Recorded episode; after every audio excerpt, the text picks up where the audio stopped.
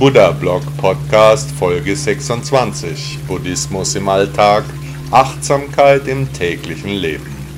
Die Beiträge der Webseite shaolin-reiner.de. Bitte laden Sie sich auch meine App Buddha Blog aus den Stores von Apple und Android. Dieser Podcast wird zum Großteil von seinen Hörern und Hörerinnen finanziert. Ich würde mich freuen, auch Sie als Supporterin oder Supporter zu begrüßen. Vielen Dank an alle, die Buddha Blog auf ihre Art unterstützen. Die rot-braunen Blätter. In buddhistischen Tempeln müssen die Schüler und angehenden Mönche viele Arbeiten übernehmen.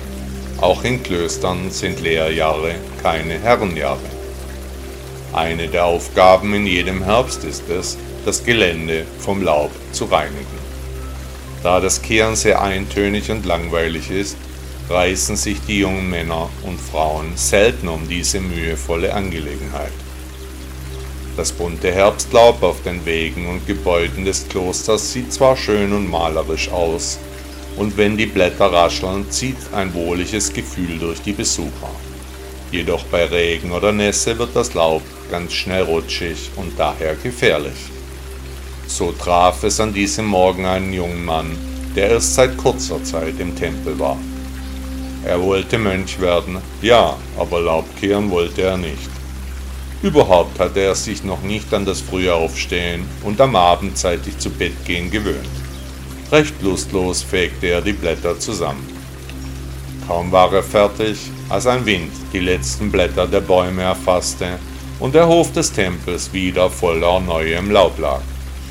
Da musste er wieder von vorne beginnen, die schlechte Laune wurde größer es wurde ihm immer kälter, er arbeitete still vor sich hin. Er tröstete sich damit, dass die Bäume fast keine Blätter mehr führten, daher morgen die Arbeit sicher viel schneller von der Hand gehen würde. Am nächsten Morgen kam er besser gelaunt auf den Hof, musste aber schnell feststellen, dass wieder der ganze Hof voller Laub war. Wo auch immer die vielen Blätter herkamen, es sah aus wie am gestrigen Tag. Die Laune war schnell wieder verdunkelt, er fing an zu kehren. Als der Abt des Klosters zum Morgengebet kam, sah er den jungen Schüler. Sofort begriff er, dass der Junge mit seinem Schicksal unzufrieden war. Er sprach zu ihm, die Arbeit von gestern ist vergangen, die vom heutigen Tag wartet auf dich. Die Arbeit von morgen entwickelt sich noch. Jeder Tag hält neue Aufgaben für uns bereit. Nie ist unser Auftrag gleich, immer kommen andere Anforderungen dazu. Wenn du ein Mönch werden willst, dann arbeite im Hier und im Jetzt. Genieße deine Herausforderungen, lasse dich nie vom Ausmaß der Arbeit abschrecken. Die Arbeit, die wir leisten müssen, die geht niemals zu Ende. Immer kommen neue Dinge, die es zu erledigen gibt. Ab dem Tag, wo es keine Herausforderungen mehr gibt, da neigt sich die gefühlte Existenz zu einem Ende. Mache deine Arbeit immer mit Achtsamkeit und mit Hingabe. Die Arbeit kommt zu dir, nicht du kommst zur Arbeit, sprach der weise Meister und ging zu seinem Gebet. Der irische Schriftsteller Samuel Beckett sagte einmal, die Stille wiederherzustellen ist die Aufgabe von Objekten. Panikmache. Gefahr hier, Katastrophe dort, Horror verkauft sich eben ganz vorzüglich. Daueralarm auf allen Sendern, in allen Medien. Keine Panik auf der Titanic. Wasser ist für uns alle da. Mit kranker Wollust wird der Untergang beschworen. Ich mache mir jetzt einen schönen Tee und werde weiterhin keine Nachrichten ansehen. Ich habe Nachrichtendetox. Das ist so friedlich, so schön, so befreiend. Klick mich, klick mich, klick mich. Ich klicke nicht mehr. Der amerikanische Schriftsteller Stephen King sagte einmal, perfekte Paranoia ist perfektes Bewusstsein. Der einzig wahre Weg. Die abenteuerlichsten Ansichten, die kontroversesten politischen Standpunkte, religiöse Lehren aus der ganzen Welt, moralische Weisheiten jeder Art tauchen gerade überall auf. Ähnlich wie ich für die Philosophie Buddhas Werbung mache, so werden Geheimnisse aller Art in Krisenzeiten vollmundig angepriesen. Die einen wissen um die Folgen der Erderwärmung genau Bescheid, andere sind Impfexperten, wieder andere sind Bundestrainer, manche sind gar sowieso alternativlos. Alle sprechen davon, dass ihre Weltsicht die richtige sei, die anderen hätten einfach keine Ahnung. Der einzig wahre Weg sei ihre Meinung. Das müsse man doch einsehen. Nach Buddha ist das Leben dann rund, wenn man den mittleren Weg beschreitet, Frieden mit sich schließt. In der Ruhe liegt die Kraft, der Weg ist das Ziel. Der einzig wahre Weg, das ist der mittlere Weg des Buddha. Die Weltanschauung hält unendliche Kräfte für uns bereit. Als reine Philosophie können die Worte des großen Lehrers auch den anderweitig religiösen Menschen helfen, die Buddhismus als eine Art von Zweitreligion angenommen haben. Den einzig wahren Weg, den suchen die Menschen schon seit Tausenden von Jahren. Götter kamen, Götter gingen. Hier bietet die Lehre Buddhas eine echte Alternative, da keine Anbetung eines Gottes erforderlich ist, sondern die Anhänger von Buddha angewiesen wurden, in sich selbst nach Antworten zu suchen. Der einzig wahre Weg führt nicht in ein Paradies, sondern auf eine Reise zum eigenen Ich. Es ist ein Pfad zum inneren Glück, ohne religiöse Dimensionen. Wenn wir das leben, was uns wichtig ist, dann sind wir auf dem richtigen Weg. Der einzig wahre Weg ist die Eigenständigkeit, das Erkennen unserer spirituellen Ausprägung. Das ist der Weg, der einzig wahre Weg. Der Weg der Mitte lässt uns in einen ruhigen Modus fallen. Nichts ist mehr so wichtig. Die Endlichkeit der jetzigen Existenz bringt Ruhe in das Hier und Heute. Wenn Sie an einer Kreuzung stehen, dann können Sie den weiteren Weg wählen. An jeder neuen Abzweigung steht es Ihnen frei, die Situation neu zu bewerten und gegebenenfalls zu verbessern. Der einzig wahre Weg ist Ihr Weg. Sie sollten selbst ihn gehen, die Mühsal und Schwierigkeiten selbst ertragen. Kein Gott wird Ihnen diese Aufgabe abnehmen, kein Priester kann für Sie entscheiden. Jedes Individuum trifft seine Entschlüsse anhand von Erfahrungen, bezieht Gefühle wie Angst und Liebe mit ein. Haben Sie sich schon einmal gefragt, warum Sie dies oder jenes so machen, wie Sie es schon immer tun? Der Weg ist das Ziel, Ihr Weg, egal wie er auch sein mag, ist der richtige Weg. Der indische Rechtsanwalt Mahatma Gandhi sagte einmal, es gibt keinen Weg zum Frieden, denn Frieden ist der Weg. Gefühle. Wir empfinden, der Mensch hat unglaublich starke Gefühle. Buddha lehrte uns, dass die Sinne uns Freude bringen können, aber auch belasten. Gefühle können wir nur schwer kontrollieren, sie tauchen einfach in uns auf. Der schwedische Regisseur Ingmar Bergmann sagte einmal, es gibt keine Grenzen, weder für Gedanken noch für Gefühle. Es ist die Angst, die immer Grenzen setzt. Was ist Glück? Wir Menschen streben nach persönlichem Glück, egal wen man fragt, was er sie sich wünscht. Glück und Zufriedenheit steht immer ganz oben auf der Wunschliste. Aber was ist Glück? Gibt es einen objektiven Maßstab, eine Skala, mit der wir das Glück messen könnten? Glück ist ein innerlich empfundener Zustand, der durchaus auf dem Einfluss von äußeren Faktoren aufbauen kann. Sehr selten resultiert das Glücksgefühl nur aus dem Ich. Ein inneres Strahlen, unabhängig von den Umständen, die aus dem Umfeld stammen, ein Leuchten aus dem Selbst. Das Glücklichsein ist keinesfalls objektiv bei allen Menschen gleich. Es ist ein rein subjektives Gefühl. Was die eine Gruppe glücklich machen kann, wirkt auf andere Personen negativ. Für manche ist Glück verbunden mit materiellen Dingen oder mit Gesundheit, mit dem Wohl der Lieben. Viele Einflüsse machen glücklich. Aber sehr selten findet man Menschen, die aus sich selbst heraus glücklich sind. Aber nur das Glück aus unserem Selbst heraus kann wirkliches Glück genannt werden. da es nur von der Person selbst abhängig ist, nicht von Äußerlichkeiten, nicht von anderen Menschen. Wahres Glück entsteht unabhängig von Zufällen oder zufälligen Begegnungen, hängt nicht an Launen anderer Menschen. Wer sich diese Tatsache vergegenwärtigt, der wird schnell nachdenklich. Glück entsteht in uns, in unserem eigenen Ich. Wie kann ich also glücklich werden?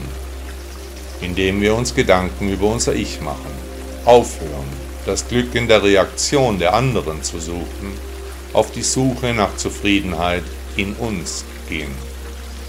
Dabei kann es helfen, die Philosophie Buddhas näher zu betrachten. Er lehrte uns, die Anhaftung an äußere Umstände aufzugeben, auch die eigene Existenz in vollem Umfang wahrzunehmen, die Realitäten hinter der Illusion von Wahrheit zu akzeptieren. Glück kann nur aus dem Inneren kommen, aus der eigenen Klarheit, jenseits von der Akzeptanz durch andere, nur aus der Zufriedenheit mit dem eigenen Weg. Und vor allem muss Ehrlichkeit gegenüber dem eigenen Selbst an erster Stelle stehen. Der Weg ist das Ziel. Der italienische Bergsteiger Reinhold Messner sagte einmal, das Glück findet sich nicht am Gipfel, sondern in uns, wenn wir ganz wir selbst sind. Gleichgültigkeit. Wir denken von uns, wir wären gut. Aber sind wir gut? sind wir gute Menschen. In Wahrheit sind wir doch schon lange abgestumpft. Wir laufen an den wirklichen Problemen doch einfach nur vorbei. Die Menschheit ist vollkommen gleichgültig geworden. Jeder ist sich selbst der Nächste. Die Philosophie des Buddhismus zeigt uns, dass es auch ganz anders sein könnte. Die österreichische Schriftstellerin Marie von Ebner-Eschenbach schrieb einmal, die Grausamkeit des Ohnmächtigen äußert sich als Gleichgültigkeit. Wir sind hier, nur das zählt. Wir leben im Jetzt und hier, nur das darf zählen. Genug ist genug. Werden wir uns auch morgen noch sehen? Haben wir eine Entscheidung getroffen, die wir mit der Welt teilen können? Die Vergangenheit, was uns alles im Leben passiert ist, die Zukunft wovor wir Ängste haben, was uns passieren wird. Aber wirklich wichtig ist nur dieser Moment, was über uns ist, liegt auch unter uns. Dreimal springen wir zurück, bevor wir einmal nach vorne gehen. Haben wir es geschafft? Wohl eher nicht. Habe ich es euch nicht gesagt, habt ihr an mir gezweifelt. Aus dem Chan-Buddhismus wissen wir, dass nur die Wahrheit uns wirklich weiterbringt. Lügen haben kurze Beine, die Rollen entfalten sich langsam. Wo war oben, wo liegt unten? Viel Glück, Sie werden es brauchen. Wenn wir den richtigen Weg nehmen, dann schaffen wir das. Aber zurzeit, da sind wir einfach auf dem Holzweg. Wir riskieren gerade unsere Leben, um im Hier und im Jetzt einfach zu bestehen. Kluge Worte mit Weisheit und Bildung vorgebracht, die würden dringend gebraucht. Tut etwas, einfach irgendetwas, verharrt nicht unterwürfig in Demut. Die modernen Zeiten haben viele Lügen, viel Gier, viel Hass und endlose Verblendung. Der Weg Buddhas war der Weg der Mitte. Wer übernimmt diesen Weg? Ängste benennend, aber nicht zu Tode erstarrend. Ist Gift einmal in einer Gemeinschaft, kann man nur noch wenig tun. Wo sind die Werte hin, die die Menschen einst stark gemacht haben? Das Magische in uns, die Kraft, das Wissen und die Klugheit. Das Herz des Drachens, das letzte Geschenk vor dem Abschied. Der Schlüssel liegt klar vor uns, nur in der Ruhe liegt die Kraft. Die gebrochenen Träume der nachfolgenden Generationen werden uns verfolgen. Falsche Hysterie und unnötige Ängste werden als Entschuldigung nicht reichen. Das Hier und das Jetzt sind morgen schon Geschichte. Was macht uns nur so furchtsam? Wenn der Weg das Ziel ist, dann steht für die Lehre Buddhas das Auslöschen aller Leiden, die Lösung von Anhaftungen, das Beenden der unzähligen Ängste. In vielen Häusern in Deutschland und rund um die Welt steht eine Statue Buddhas. Sein Abbild hängt an Wänden, aber die Lehre des Lehrers aller Lehrer wird meist völlig ignoriert. Die Gesellschaft suhlt sich im Leiden, in Ängsten, in Sorgen. Buddhas Philosophie will Leiden, Ängste und Sorgen aber minimieren, nicht vergrößern. Im Hier und im Jetzt liegt die Lösung aller Probleme. Der Weg Buddhas war der mittlere Weg, das Herz eines Drachens mit einem klugen Gemüt, einem Schüler des Buddhas entsprechend. Der Weg ist wie immer das Ziel, die Bäume, Häuser und Menschen, die an uns vorbeirauschen, die sind das Hier und das Jetzt, das Sein und das Nichtsein, die äußere Mitte im unteren Oben, endlos in ihrer Kürze, beengt durch unendliche Weiten. Wir sind hier, nur das zählt im Hier und im Jetzt, am Ende der Straße, genau da, wo sie beginnt, an einem Ort, wo Tag und Nacht zur Einheit verschwimmen. Der Weg bestimmt sich durch das Ziel, durch die Richtung, in der wir gehen. Wohin werden wir uns richten? Der römische Philosoph Seneca sagte, über raue Pfade zu den Sternen. Fühlen und denken. Was sie fühlen, ist genauso wichtig wie das, was sie denken. Viele fragen sich gerade jetzt, welches ist der richtige Weg? Oft gibt es einen inneren Streit zwischen dem, was man fühlt und dem, was man denkt. Was aber ist wichtiger? Welchen Weg sollte man wählen? Fühlen, denken, handeln. Wie hängen die Beweggründe zusammen? Welche Sinneswahrnehmungen sind für unsere Handlungen verantwortlich? Wie funktionieren unsere Sinne? Zeitschriften und Ratgeberliteratur sind voller guter Tipps Wer hat noch nicht die passenden klugen Worte gehört, wie zum Beispiel positiv denken? Aber was ist positives Denken? Hat es einen Nutzen oder ist es nur Schönfärberei? Mit positivem Denken soll das Unterbewusstsein angeregt werden. Schöne Gedanken ergeben häufig angenehme Gefühle. Aber Gefühle sind wie Blätter im Wind, wenn die Windrichtung sich dreht, dann verändern sich Gefühle eben wieder sehr schnell. Unsere Gefühle sind durch unsere Filter geprägt. Wie wir fühlen, ist angelernt.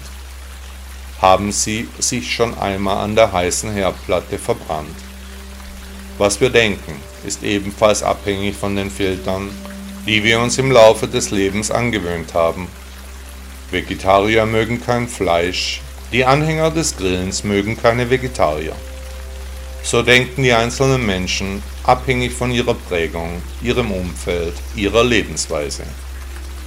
Denken und Fühlen lässt sich nur schwer trennen. Wir denken, dass es sich hier um zwei unterschiedliche Einflüsse auf unser Bewusstsein handelt, aber in Wirklichkeit sind Gedanken und Gefühle eng miteinander verbunden, lassen sich nur sehr schwer unterscheiden. Was also bringt uns das positive Denken? Können wir damit wirklich etwas erreichen? Wohl eher nicht. Wir fühlen uns etwas besser, aber wirklich ändern wird sich nichts. Was also können wir tun, damit wir den richtigen Weg für uns finden? Natürlich ist besser, eine positive Sicht auf das Leben zu bewahren, aber die Realität bleibt wie sie ist. Nach Buddha sind die Dinge sowieso nicht real, nach ihm gibt es Realitäten hinter der gefühlten Realität. Nach dem Lehrer aller Lehrer wird es uns aber helfen, jenseits von Gefühlen und dem Denken nach der wahren Bestimmung zu streben. Hier hilft es, zuerst einmal ein achtsames Bewusstsein zu entwickeln und dann im weiteren Verlauf hinter die Kulissen zu blicken. Gedanken und Gefühle sind nach Buddha ohne Wert, müssen von uns abgekoppelt werden. Ein Anhaften an oberflächliche Eskapaden unserer Scheinwelten sollte nicht unsere Betrachtung trüben.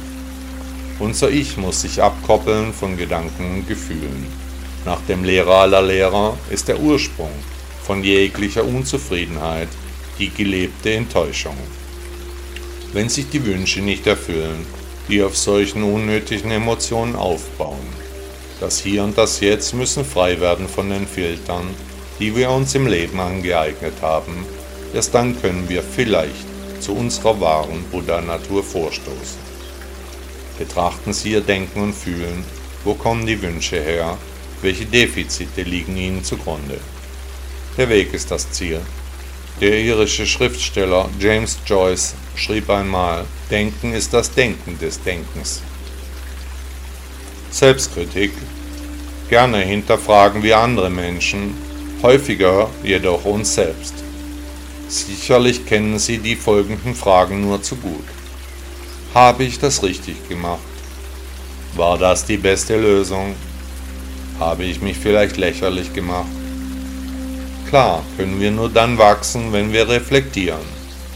Allerdings steht das Ego häufig unfair über uns, hat die Tendenz, von uns selbst zu viel zu verlangen. Zu Selbstkritik gehört auch Selbstlob. Nur dann ist die eigene Einordnung auch ausgewogen. Der ehemalige Fußballspieler Andreas Möller sagte einmal, mein Problem ist, dass ich immer sehr selbstkritisch bin, auch mir selbst gegenüber. Paranoia TV Reale Ereignisse oder Performances Live-Übertragungen bringen beunruhigende Einblicke in unsere Wohnstuben. Das Unheimliche hält Einzug, in der Welt der Blinden ist die Einäugige wieder einmal die Königin. Auch Wahn hat Sinn. Der griechische Philosoph Antisthenes sagte einmal, von Einbildung frei zu sein, ist das Ziel des ganzen Lebens. Ein guter Tag. Ist heute ein guter Tag in Ihrem Leben? Wenn Ihr Tag ein guter Tag ist, dann frage ich Sie jetzt, warum ist heute ein guter Tag? Wenn Ihr Tag ein schlechter Tag ist, dann frage ich jetzt, warum heute ein schlechter Tag ist. Kann es sein, dass Ihr Urteil abhängig davon ist, ob es heute nach Ihren Vorstellungen gelaufen ist oder eben nicht?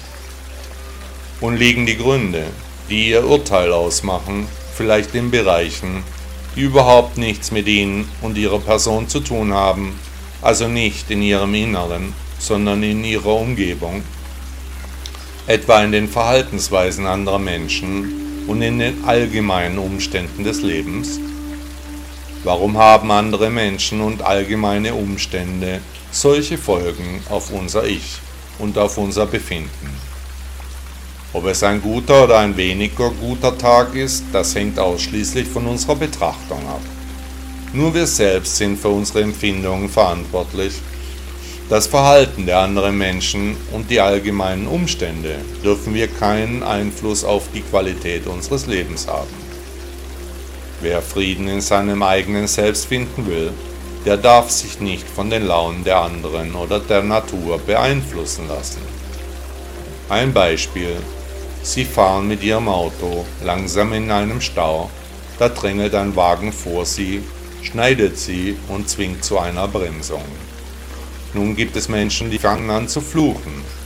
Manche wollen sogar aussteigen und dem anderen Fahrer die Meinung sagen, wieder andere bleiben gelassen sitzen, können trotz der Situation lächeln, regen sich überhaupt nicht auf. Wie wir mit der Situation umgehen, ob wir uns aufregen oder nicht, das prägt unser Bild. Davon ist abhängig, wie wir uns fühlen, ob es ein guter oder ein schlechter Tag für Sie werden wird. Wir selbst sind dafür verantwortlich, ob es ein guter oder ein schlechter Tag ist oder wird. Abhängig von unserer inneren Einstellung verändern sich unsere Gefühle. Nun haben aber viele Menschen große Probleme mit ihren Emotionen, sind leicht erregbar und müssen sich aufregen. Das Verhalten der anderen Menschen und die allgemeinen Umstände gehen ihnen unter die Haut. Was können die Betroffenen tun, um die innere Einstellung zu verändern, um ruhiger und ausgeglichener zu werden? Buddha empfahl seinen Anhängern, über den Sinn und Zweck des Lebens nachzudenken und die persönliche Erleuchtung in den Mittelpunkt zu stellen. So kann man nach dem Lehrer aller Lehrer einen Fokus in das eigene Leben setzen, der die äußeren Umstände unwichtig werden lässt der den leeren Platz der verbrannten Gefühle dann übernehmen kann. Hier kann die Meditation helfen, den Weg zu finden, auf die Reise zur Erleuchtung aufzubrechen, innere Ruhe zu finden, achtsam und klar einen guten Tag zu erleben. Einen Versuch wäre es wert, finden Sie nicht? Der US-amerikanische Führer Malcolm X sagte einmal, man kann Frieden und Freiheit nicht voneinander trennen. Niemand kann friedlich sein, solange er nicht frei ist. Warum muss das gerade mir passieren? Das fragen sich die Menschen häufig. Warum gerade ich? Wer sonst? Warum nicht ich? Das wären die richtigen Fragen. Mit etwas mehr Zuversicht können wir die Dinge ganz schnell neu bewerten. Was gestern noch schlecht erschien, das kann sich heute als Glücksfall erweisen. Der griechische Geschichtsschreiber Herodot sagte einmal, dem Menschen ist es doch nicht gegeben abzuwenden, was ihm bestimmt ist. Hat Ihnen der Podcast gefallen? Danke, dass Sie Buddha Blog hören. Ist Ihnen aufgefallen, dass hier keine Werbung läuft? Dass sie nicht mit Konsumbotschaften überhäuft werden? Möchten Sie dem Autor dieses Blogs für seine Arbeit mit einer Spende danken? Unterstützen Sie mich. Beteiligen Sie sich an den umfangreichen Kosten dieser Publikation. Ihre Unterstützung kann helfen, die wichtige Arbeit, die wir für den Buddhismus leisten, auch weiterzuführen. Tausend Dank.